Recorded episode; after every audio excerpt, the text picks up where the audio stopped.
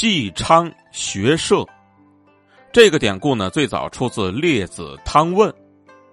甘营呢是古代一个特别善于射箭的人，拉开弓，兽就倒下，鸟就落下。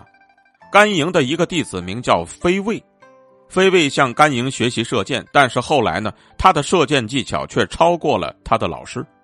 于是纪昌呢，就又向飞卫去学习射箭之术。当时飞卫呢就说。你先学会看东西不眨眼睛，然后才可以学习射箭。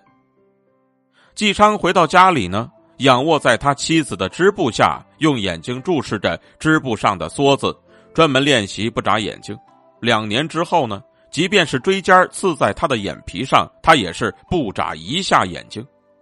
纪昌呢就把自己练习的情况告诉了飞卫，飞卫就说：“这还不够啊，还要学会看东西才可以。”要练到看小物体像是一个大东西那么清晰，看细微的东西像是显著的物体一样容易，然后再来告诉我。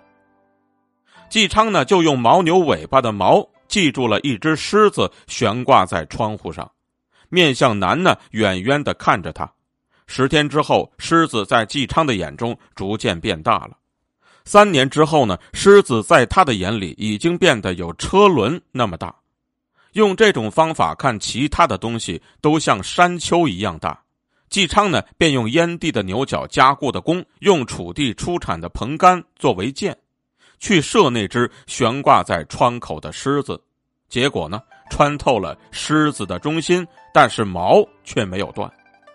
于是呢，纪昌就又把他练习的情况告诉了飞卫，飞卫高兴的抬高脚踏步跺脚，然后呢拍着胸膛就说道。你已经掌握了射箭的诀窍了。纪昌把飞卫的功夫全部学到手之后呢，就觉得天下间呢只有飞卫才能够和自己匹敌，于是就谋划要除掉飞卫。终于呢，他们两个有一天在野外相遇，纪昌和飞卫呢都互相朝着对方射出了一箭，而他们两个人射出的箭正好在空中相撞，全都。掉在了地上，却根本连尘土都没有扬起。最后呢，飞卫的箭射完了，而纪昌呢还剩下最后一支，他就射出去了。飞卫赶忙举起身边的荆刺去戳飞来的箭头，结果呢，把那支箭分毫不差的挡了下来。于是他们两个人全都扔了弓，相拥而泣，互认为父子，发誓呢。绝对不会把这种技术再传给任何人。